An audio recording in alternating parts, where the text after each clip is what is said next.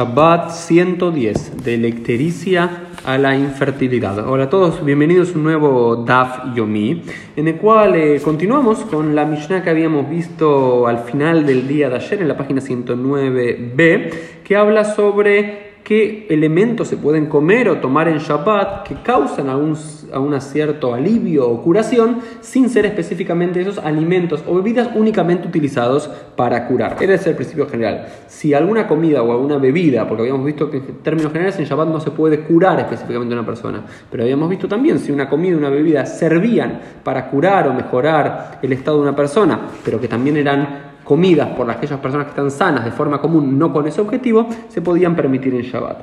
Y en ese contexto aparece también algunas cosas interesantes sobre cómo defenderse de una serpiente, qué pasa si una serpiente te está persiguiendo, que había que arrojarse al agua y agarrar una canasta para atrapar la serpiente y volverla a tirar al agua y salir de allí, o qué pasa si una mujer ve una serpiente, cómo debe escaparse y algunos dicen que tiene que tener relaciones sexuales con su marido para que, se escape la serpiente, pero otros dicen que no, esa serpiente va a excitarse más, entonces va a querer perseguirla más, entonces lo que dicen que tiene que arrojarle uñas y pelo y decirle soy una mujer menstruante que se aleje, entonces como que la quemará en este sentido que mezcla todo, mezcla algunas eh, usanzas populares de la época eh, o tradiciones de medicinas en algunos alimentos, en algunas bebidas, con cuestiones más de índole místico, de cómo...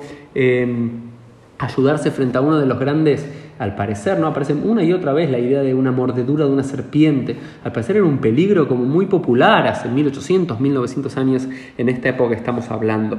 Eh, pero luego la, Gemara vuelve a qué productos se pueden comer y cuáles se pueden tomar y nos habla también qué pasa si alguien puede tomar eh, pis, orina, durante Shabbat. Maulish, tot Shabbat. Al parecer hay gente que tomaba orina para curarse de diferentes cosas. Y dice, no, no se puede. La gente no suele tomar orina, entonces la orina no se puede tomar en Shabbat, más allá de por qué es simplemente utilizada para fines medicinales. La gente normal no suele tomar orina aunque vi que algunos, eh, en, algunos, los últimos años se hizo costumbre en algunas personas con ciertas dietas particulares tomar su propia orina, no es algo que la, gente suele tomar, por lo cual orina no se puede eh, tomar en Shabbat con fines medicinales, porque es solamente medicinal y no es una bebida típica. También se nos habla, que recuerdan que habíamos hablado, del agua o el jugo, el agua que salía de, las palmeras que era utilizado para generar diarrea. Cuando alguien estaba, eh, alguien no podía ir de cuerpo, se utilizaba este tipo de agua y se decía que no se podía utilizar porque nadie tomaba en sí este tipo de agua porque era un agua que causaba diarrea inmediatamente, por lo cual la gente en la semana no lo solía tomar de forma normal o aquellos que estaban sanos y era solamente dado a los que están enfermos, por lo cual no se puede. Y hay un comentario muy, muy jocoso, diría yo, de Rabba Bar eh, ver una que dice que en la tierra de Israel con solo tres vasos de, este agua, la primera te alivia si tomas, la segunda directamente eh, vas con diarrea, meshalshel, y la tercera es todo como entró sale, es decir, tal como entra limpia el agua, sale limpio, es decir, como que limpia absolutamente todo, otro consejo también del mundo talmúdico.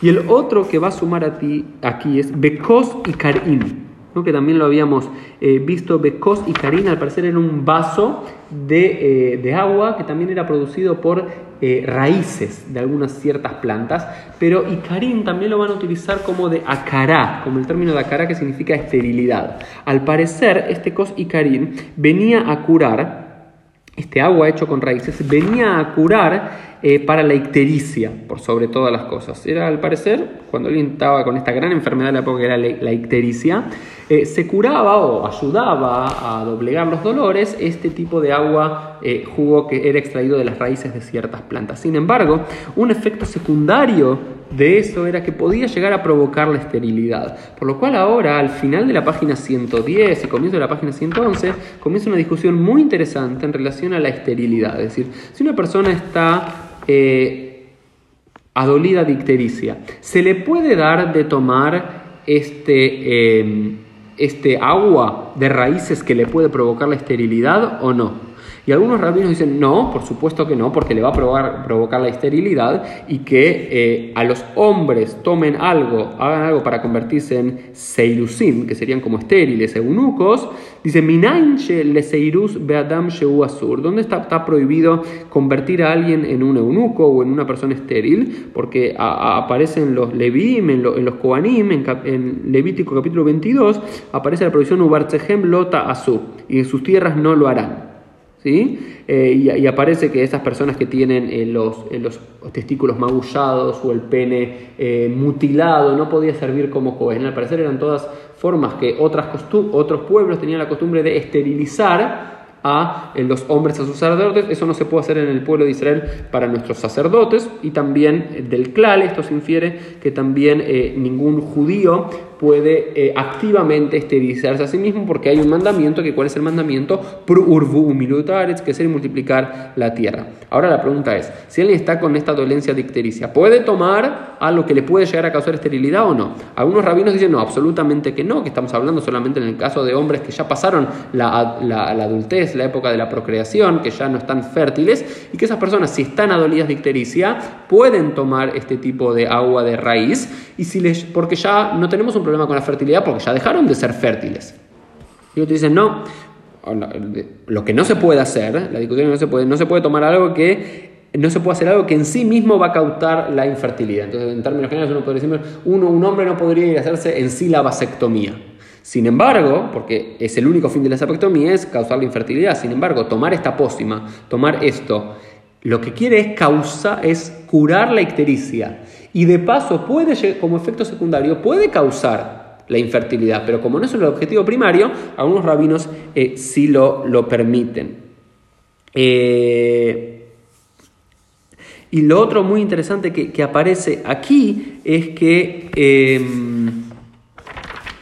en relación a las mujeres, es, ¿las mujeres pueden tomar esta pócima para quedar eh, infértiles? La respuesta es que sí. ¿Y por qué la respuesta es que sí? Los va a sorprender porque había un principio general que aparece en el tratado de, Yevamot, es que eh, el que está obligado a cumplir el mandamiento de Pru Urbu es el hombre, por lo cual el hombre no puede auto esterilizarse o, causa, o alguien no puede causar la esterilización del hombre. Sin embargo, la mujer, como no está obligada a cumplir el mandamiento bíblico de Pru Urbu, aunque es la mujer la que lleva en su vientre a los niños, eh, a, los niños por nacer, eh, la mujer podría si tiene una necesidad, si tiene un problema o, ya cumplió el mandamiento de Urbu, ya tuvo un hijo hombre y un hijo mujer, puede, puede tomar alguna medicina o alguna pócima o algo para eh, volverse infértiles. Al parecer este era un conocimiento popular en la época y había diferentes cosas que causaban esta suerte de infertilidad como pueden ser este, este agua de, algunos, de algunas raíces en particular. Em, entonces esto es como, me, parece una idea como muy interesante, es que la mujer podría llegar a ser, el hombre no, a menos que el hombre ya esté infértil,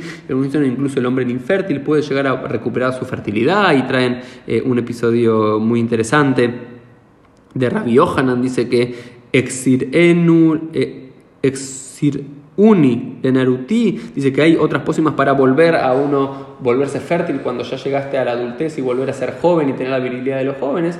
Por lo cual, de esta discusión de en Shabbat, si se puede tomar una cosa en particular o no para curar y demás, pasamos a hablar de la ictericia y de la ictericia pasamos a hablar de la esterilidad y así es como funciona la quemará, de un tema a otro tema. Así que ahora sabemos que en términos generales, eh, según la laja clásica, el hombre no puede esterilizarse, pero la mujer sí podría llegar a hacerlo y esto también tiene repercusión a nivel de eh, control de la natalidad o control reproductivo, donde generalmente se le permite la laja clásica a las mujeres utilizar algún medio anticonceptivo, pero no así los hombres. Es decir, por ejemplo, eh, el DIU o las pastillas eh, o pastillas anticonceptivas, la mujer podría utilizarlo porque la mujer no está obligada a cumplir el mandamiento bíblico de Prurbu. Sin embargo, el hombre utilizar el, preservativo no podría por varios temas, pero uno de los temas es que estaría anulando en sí su mandato de procrear. Esto fue el DAF del día. Nos vemos en el día de mañana.